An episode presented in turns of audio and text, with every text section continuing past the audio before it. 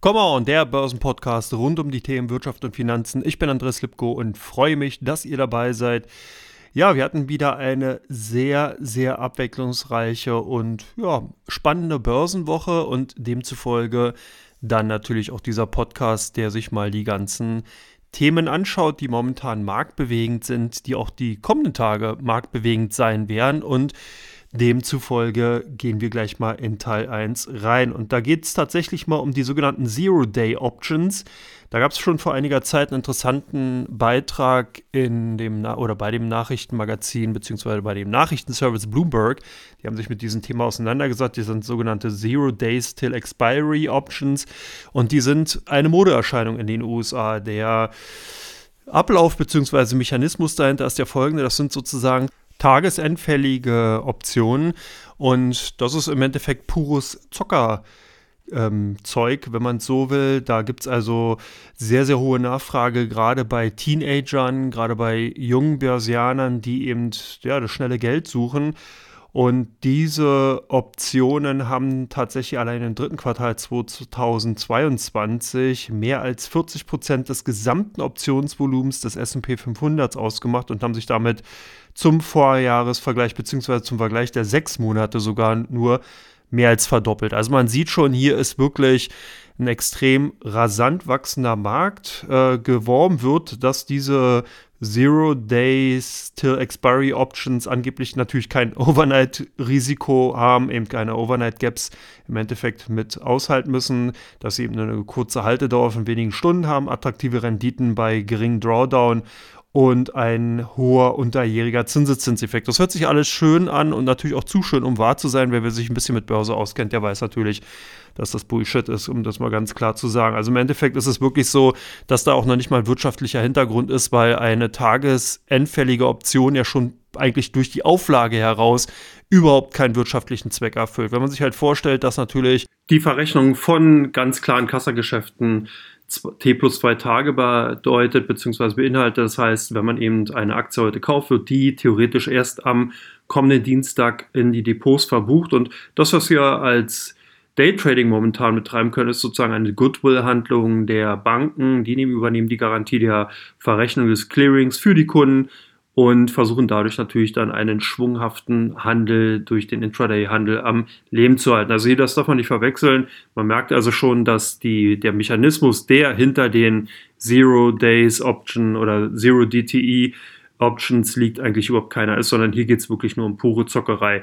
Ähm, das Risiko dabei darf natürlich auch nicht unterschätzt werden, weil man muss hier oder kann hier gleich von zwei Seiten rangehen. Zum einen sind es natürlich die Market Maker, die ganz klare Risiken dabei eingehen. Das heißt, die Optionen werden ja tatsächlich an den Terminbörsen gekauft. Market Maker stellen entsprechende Code zur Verfügung.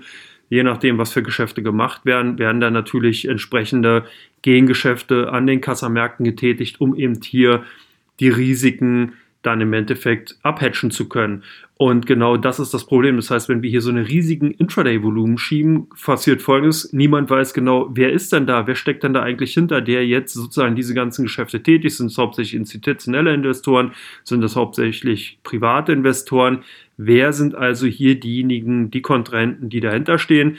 Der zweite Punkt ist der, dass die Market Maker natürlich bei zum Beispiel exorbitant hohen Schwankungsbreiten, Volatilitäten, die natürlich auch entstehen können, dann das Problem haben, dass die Trendrichtungen massiv verstärken, weil eben die enormen Hebelwirkungen, die ja eben durch diese taggleichen Optionsgeschäfte ausgeübt werden, hier eine Art Lawineffekt erzeugen können. Und wir hatten das Ganze ja schon mal gesehen, ein kleinerer Weise, dass also der Druck, der von Terminmärkten dann auf die Kassamärkte ausgeübt wird, nicht unterschätzt werden sollte. Also von daher diese Art der Geschäfte mit Sicherheit beobachtungswert. Hier sollte man auf jeden Fall sehen, dass dann auch durchaus ein Risiko vorhanden ist, gerade eben auch für die amerikanischen Märkte, wo diese Art der Option wirklich einen enormen Zulauf erlebt haben.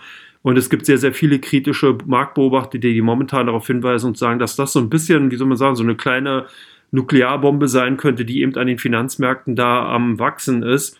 Und wenn die dann eben hochgeht, dahingehend wirklich das Schadenspotenzial doch relativ hoch ist und man eben hier dann eben bisher nicht abschätzen kann, wie man den ganzen Treiben entgegenwirken sollte oder kann. Das zweite Thema sind die US-Banken, die in den letzten Tagen ordentlich Federn haben lassen müssen. Hier gab es gleich zwei Hiobs-Botschaften für den Sektor. Wir haben zum einen die Silvergate Capital gesehen, die den Betrieb einstellen werden.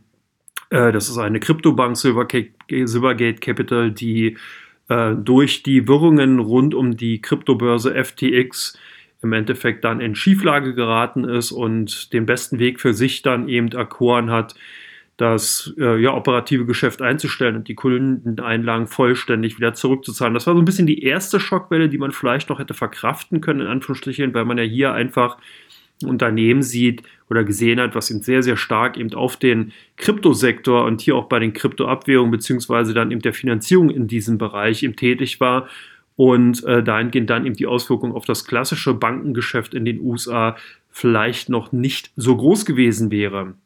Nun ist es aber so, dass auch das auf die Startups-Finanzierung spezialisierte äh, SVB Silicon Valley Bank Institut auch seine äh, Tore schließen wird. Man hatte hier durch größere Verkäufe von Vermögenswerten wie Staatsanleihen und Hypothekenpapieren versucht, die Verluste, die man eben durch, den, durch die Verwerfungen eben an den Anleihenmärkten gesehen hatte, so ein bisschen zu mildern. Das hat nicht ganz äh, funktioniert. Da hatte man versucht, noch schnell eine Kapitalerhöhung hinterher zu äh, drücken, damit eben dahingehend das Finanzloch gedeckt werden kann. Das hat aber auch nicht funktioniert, so dass jetzt äh, sozusagen auch da der Konkurs bzw. der Gläubigerschutz beantragt worden ist. Und das hat schon eine andere Größenordnung. Die SVB oder Silicon Valley Bank ist ein auf Startups, wie gesagt, viel äh, spezialisiertes Kreditinstitut, was eben gerade Wagniskapital für junge Wachstumsunternehmen zur Verfügung gestellt hat.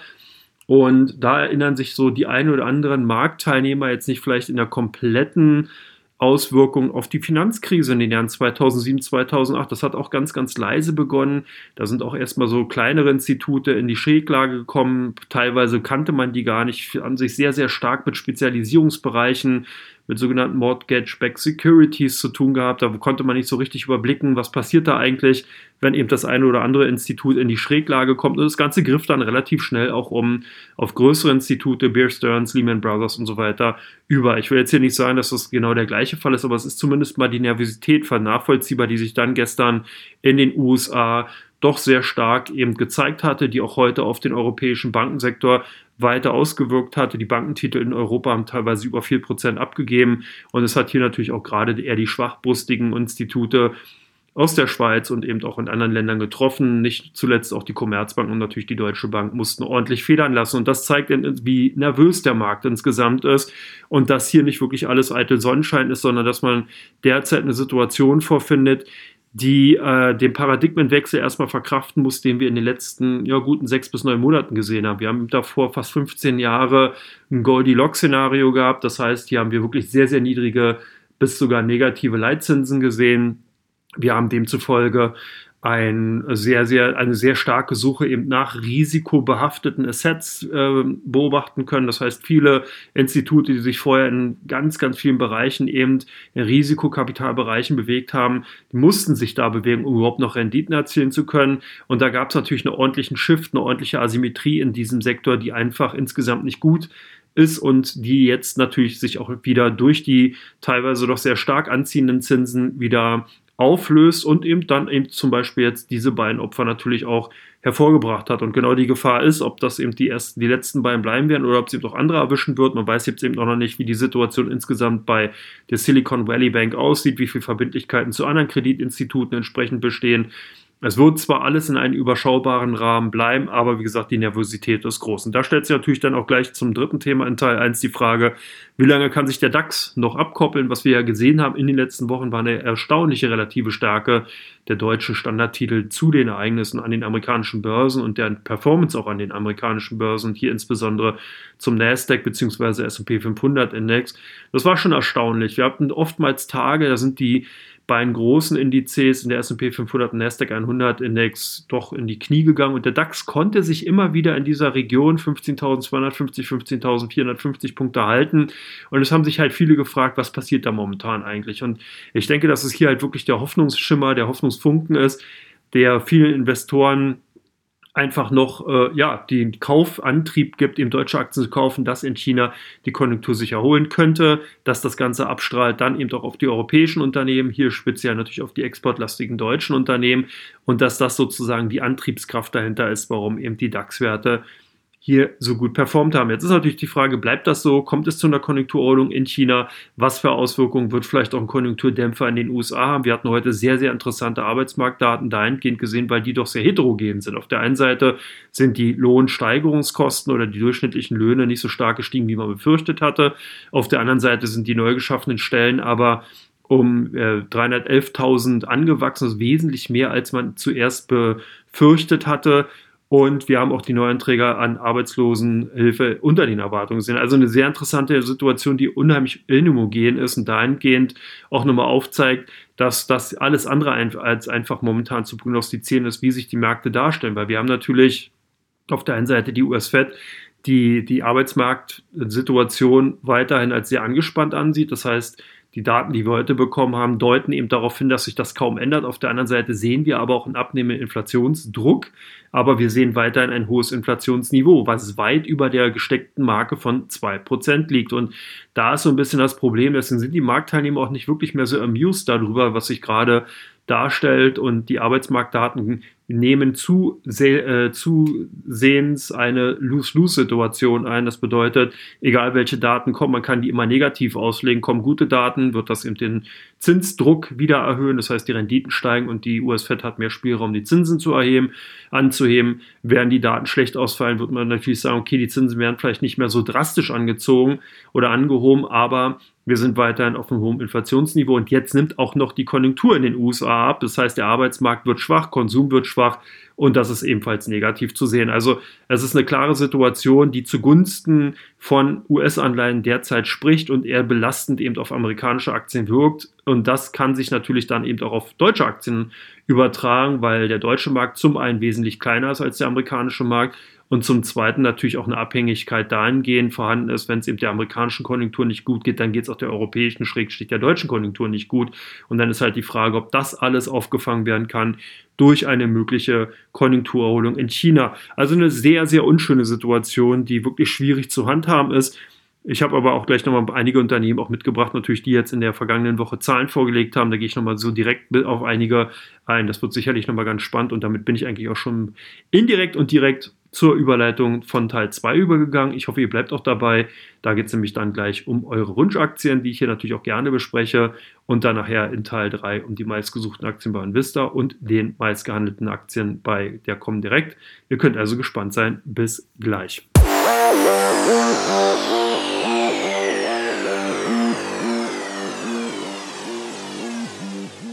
Herzlich willkommen zurück zu Come On, dem Börsenpodcast rund um die Themen Wirtschaft und Finanzen Teil 2.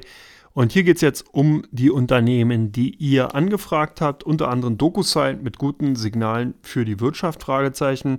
Ja, ist ganz interessant, der Spezialist für elektronische Signaturen und digitale Vertragsabschlüsse, also sozusagen direkter Konkurrent zu Adobe unter anderem, hat im vergangenen vierten Quartal des Geschäftsjahres 2022-2023 die Erwartungen der Marktteilnehmer übertroffen, zumindest auf dem ersten Blick.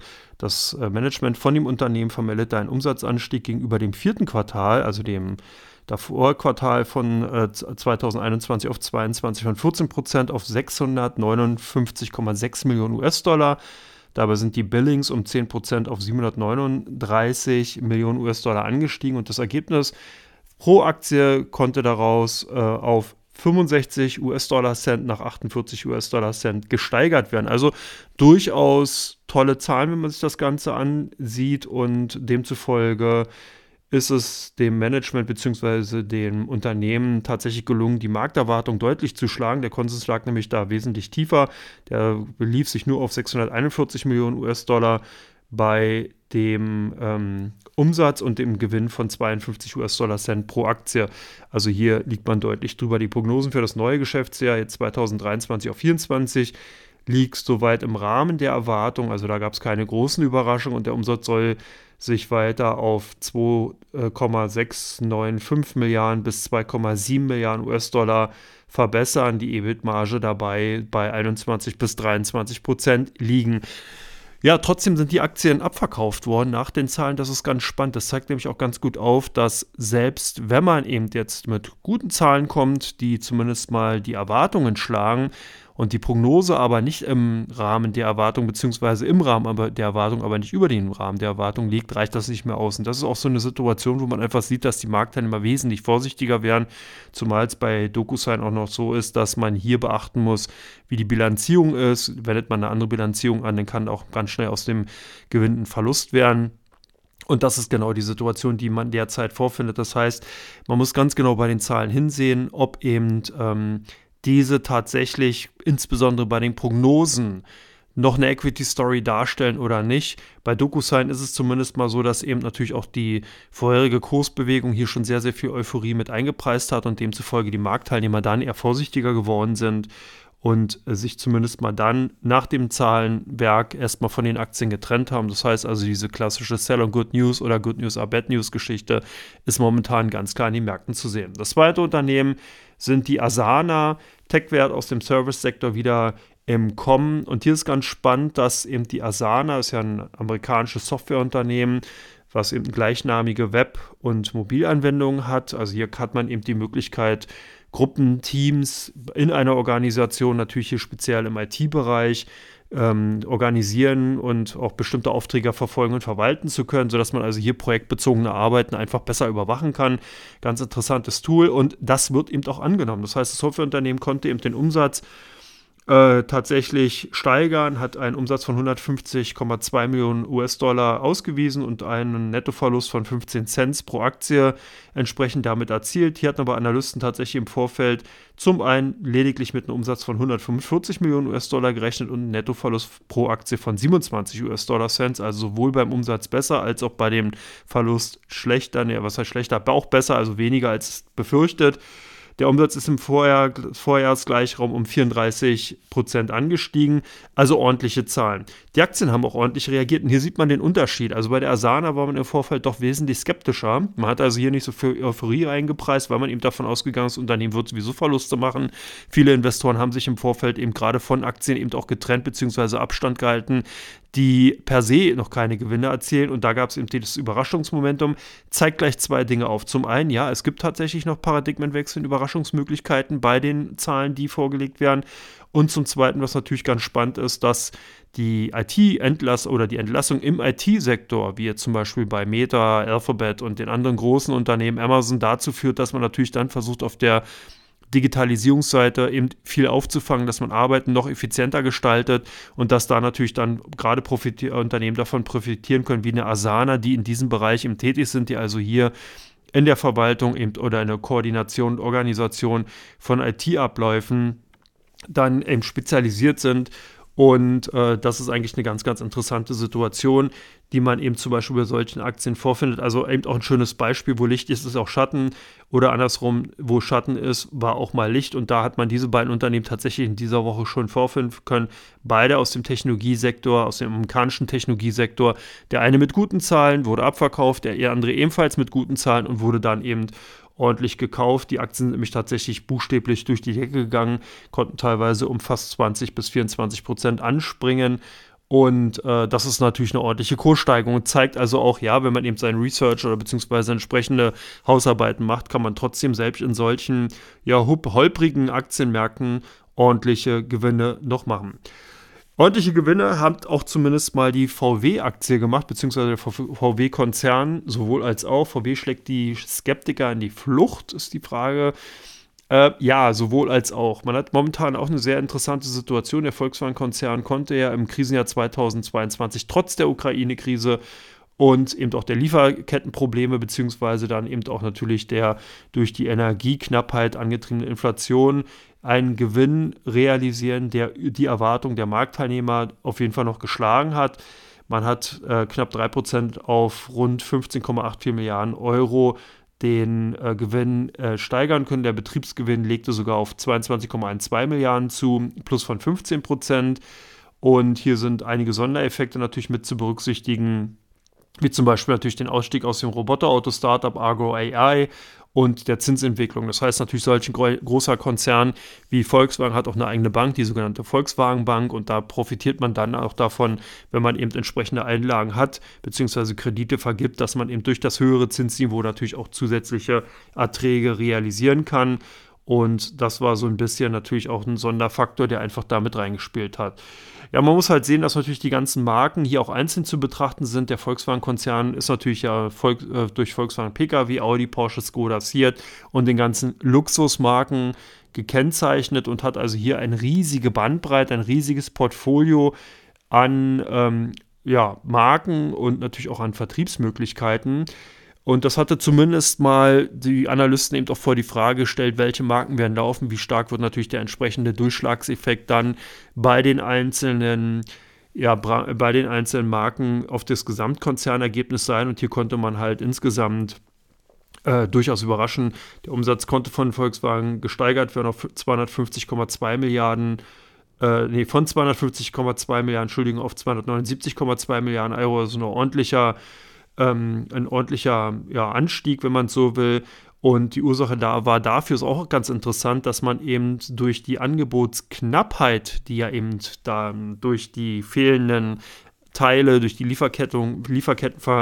Lieferkettung, Lieferkettenverstörungen eben ähm, bei dem Konzern waren, dass man einfach die Preise teilweise angehoben hat für die Fahrzeuge, weil eben die Nachfrage so hoch war. Und das führte eben dazu, dass man zwar weniger Fahrzeuge verkauft hat, aber mehr Umsatz erzielt hat, weil die Wagen einfach teurer waren. Eine interessante Ge Ergebenheit, die sich da gezeigt hat, das hat man auch bei BMW und bei Daimler schon so ein bisschen gesehen. Das geht natürlich auch relativ gut, gerade im oberen Mittelklassebereich beziehungsweise im Oberklassebereich.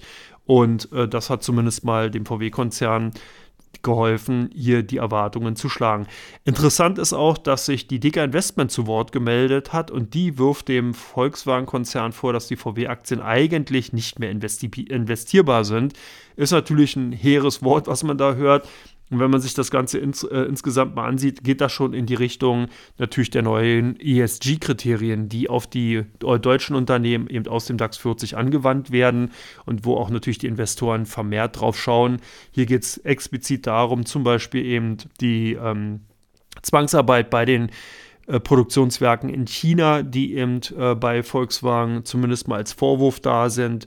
Und äh, das ist auch ein Report der Ratingagentur MSCI, äh, die hier diesen Vorwurf einfach entsprechend in Richtung Volkswagen-Management gemacht hat.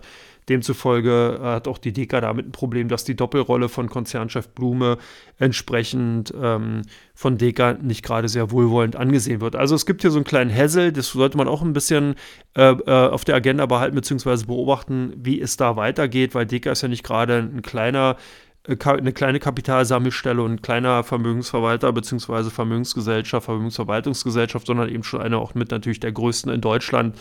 Und demzufolge könnte das natürlich auch eine Art Vorreiterrolle für andere große Banken, Kapitalsammelstellen darstellen. Also auf jeden Fall eine ganz interessante Situation. Interessante Situation auch bei BYD, die senkt die Preise für einige Modelle. Was könnte das für das Unternehmen bedeuten? Ja, der Tesla-Rivale kündigte Preisnachlässe für ausgewählte Modelle an. Das war jetzt gerade jüngst heute am in der Nacht von Donnerstag auf Freitag und der Markenführer oder marktführende Hersteller batteriebetriebener Elektrofahrzeuge BYD hat angekündigt, dass man eben auf einige Modelle die Preise entsprechend mit Rabatten äh, beseelen wird, um eben auch den Vertrieb anzukurbeln.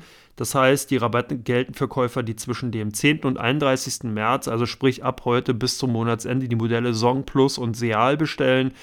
Ähm, Gegenzug für eine Anzahlung von 88 Yuan können Käufer das Ziel EV, also Electronic Vehicle, für 8.888 Yuan Rabatt auf den Kaufpreis erhalten. Also man merkt auch hier die Zahlenliebe der Chinesen. Das ist ganz witzig. Viermal die 8 ist ja die Glückszahl in China. Und genau diesen Rabatt gibt man dann äh, sozusagen den Käufern, während Käufer von Song Plus Modellen einen Discount von 6.888 Yuan erhalten. Und äh, das ist natürlich auf der einen Seite klar, man könnte sagen, dadurch werden mehr Autos verkauft, wird sich aber dann natürlich auch auf den Umsatzentwicklung bzw. Gewinn auswirken, weil entsprechend klar werden mehr Autos verkauft, aber eben zu einem Rabatt. Dieser Rabatt führt dazu, dass der Umsatz dann natürlich nicht mehr so stark oder beziehungsweise so hoch ist wie zum Vorjahr. Es kommt natürlich darauf an, wie viele Modelle man verkaufen kann. Aber auf jeden Fall mal die Umsatzentwicklung, weil die Marge natürlich sinkt, beziehungsweise die Gewinnentwicklung, weil die Marge sinkt, entsprechend rückläufig sein wird und könnte. Also das ist so ein bisschen die Situation. Und äh, ja, äh, wenn man sich die Gesamtsituation mal ansieht, sieht man, dass eben einige Daten aus China zeigen, dass BYD im Februar so viele PKWs in China verkauft hat wie kein anderer Hersteller. Und das zum zweiten Mal in Folge binnen der letzten ähm, Monate.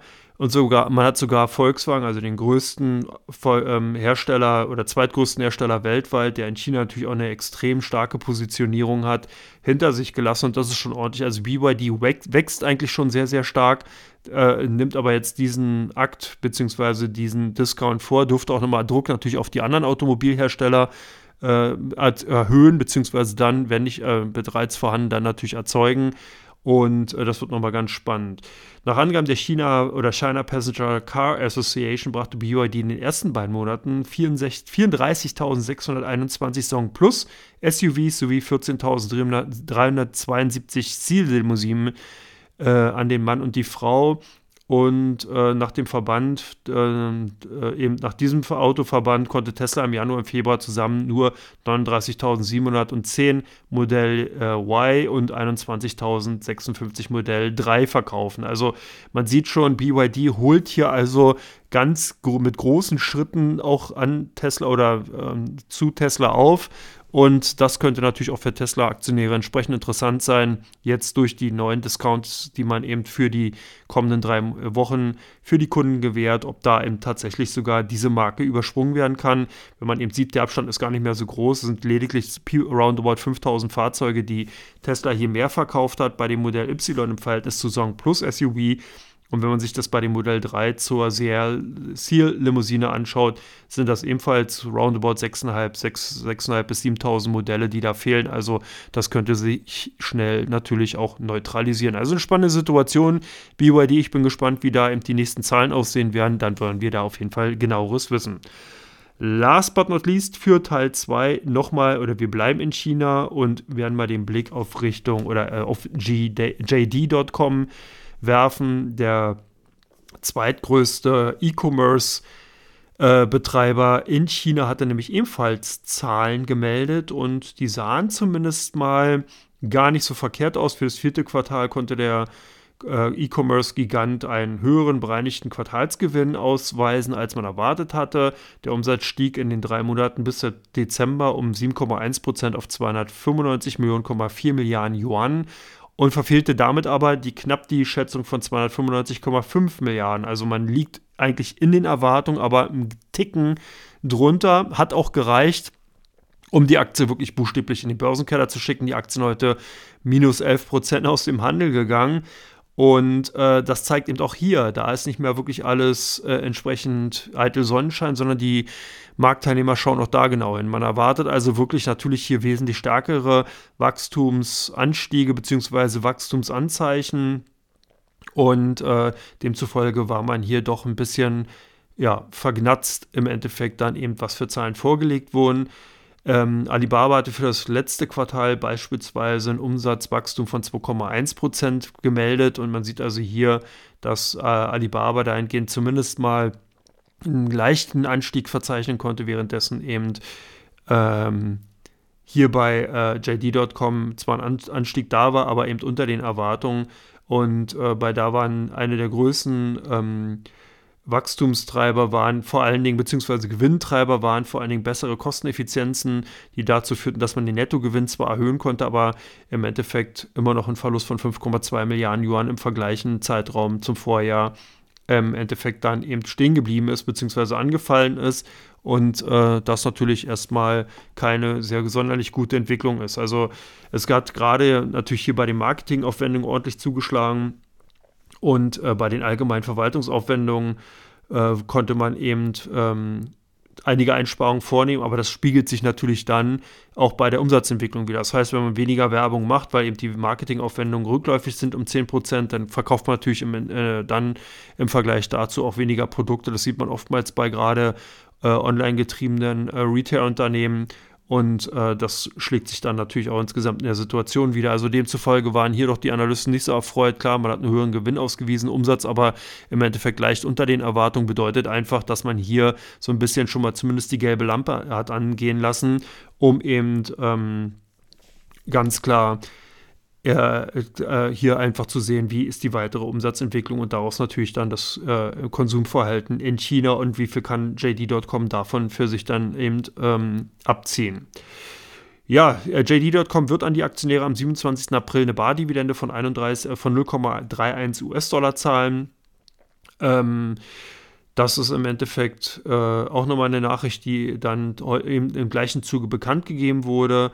Und ähm, die liquiden Barmittel haben sich auf 226,2 Milliarden Remimbi, also ungefähr 32,8 Milliarden US-Dollar erhöht, verglichen mit 191,3 Milliarden Remimbi zum Vorjahresvergleich, also zum 31. Dezember 2021. Ist also hier ein wesentlich höherer Barmittelbestand aus, äh, entstanden. Und ähm, das ist im Endeffekt so ein bisschen die Situation. Also es bleibt auf jeden Fall spannend, wie sich die Aktien äh, weiterentwickeln wird, zumindest mal erstmal in den letzten beiden Tagen tendenziell rückläufig in Richtung Kurs Süden. Das halt wirklich damit auch zu tun, dass eben hier die Konjunkturaussichten in China halt wirklich nicht ganz klar sind, wie sich das Ganze entwickelt. Und da kann, sieht man halt auch nochmal, dass natürlich die fraglich ist, ob entsprechend die deutschen Unternehmen dann eben davon profitieren können, wenn sich eigentlich der Konsum insgesamt in China wirklich noch nicht so richtig erholt hat. Ob das da tatsächlich so eine schnelle Erholung wird, also da kann man nochmal ein großes Fragezeichen hintermachen. Großes Fragezeichen, hoffe ich, habt ihr jetzt nicht durch Teil 2 bekommen, sondern eher ein Ausrufezeichen. Weitere Ausrufezeichen gibt es jetzt in Teil 3 von Common. Da gucke ich mir nämlich die drei meistgesuchten Werte von OnVista an und die drei meistgehandelten Aktien bei OnVista sind ein paar interessante bei, also auf jeden Fall ein Grund mehr dabei zu bleiben. Bis gleich, macht's gut.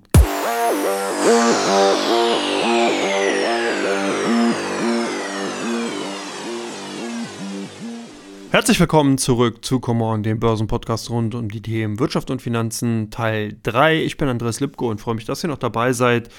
Ja, wir gucken als erstes mal auf OnVista, beziehungsweise da auf die drei meistgesuchten Aktien bei OnVista. Und da sind mir natürlich auf der einen Seite die Siltronic aufgefallen.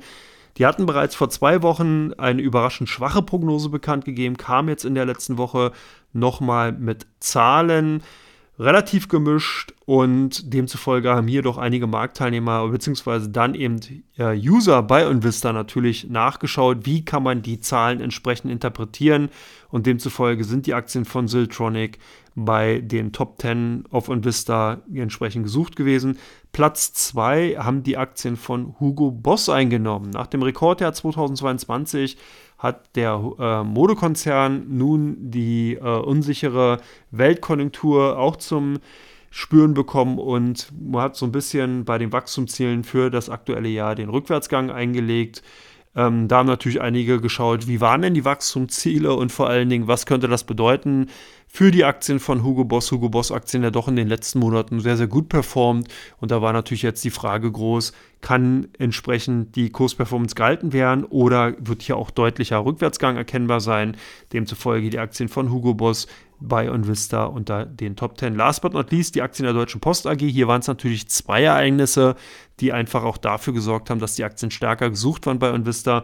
Auf der einen Seite waren es natürlich die doch sehr guten Jahreszahlen für das vergangene Geschäftsjahr 2022 die ein bisschen vergnatzt haben, wahrscheinlich die meisten User eben die fehlende Prognose für 2023 und natürlich der drohende Streik jetzt bei der Deutschen Post AG. Gestern gab es ja eine Abstimmung von Verdi, von der Gewerkschaft über die ausstehenden Tarifverhandlungen beziehungsweise die noch nicht beendeten Tarifverhandlungen.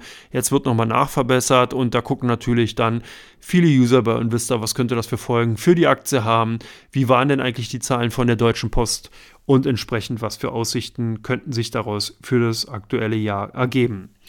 Bei Uncommon Direkt, das ist ganz spannend, da habe ich mal drei Aktien aus einer Branche mitgebracht. Und zwar eins mal zum ersten die Vonovia, eine Aktie, die bereits schon seit mehreren Wochen relativ stark gehandelt wird, die aber insbesondere in den letzten Tagen doch sehr stark verkauft wurde von den Kunden von Comdirect. Und hier waren es natürlich die Untersuchungen bei den Immobilienkonzernen bezüglich äh, Bestechung, Korruptionsvorwürfe und Betrugsvorwürfe gegen Mitarbeiter. Also hier wirklich, wirklich ganz wichtig, nicht der Gesamtkonzern natürlich, sondern Mitarbeiter des Konzerns oder Ex-Mitarbeiter sind entsprechend ähm, äh, da in Verruf geraten, beziehungsweise werden Untersuchungen eingeleitet. Das hat die Aktien doch relativ stark unter Druck gebracht und demzufolge haben natürlich auch unsere Kunden hier die ein oder andere Reißleine gezogen.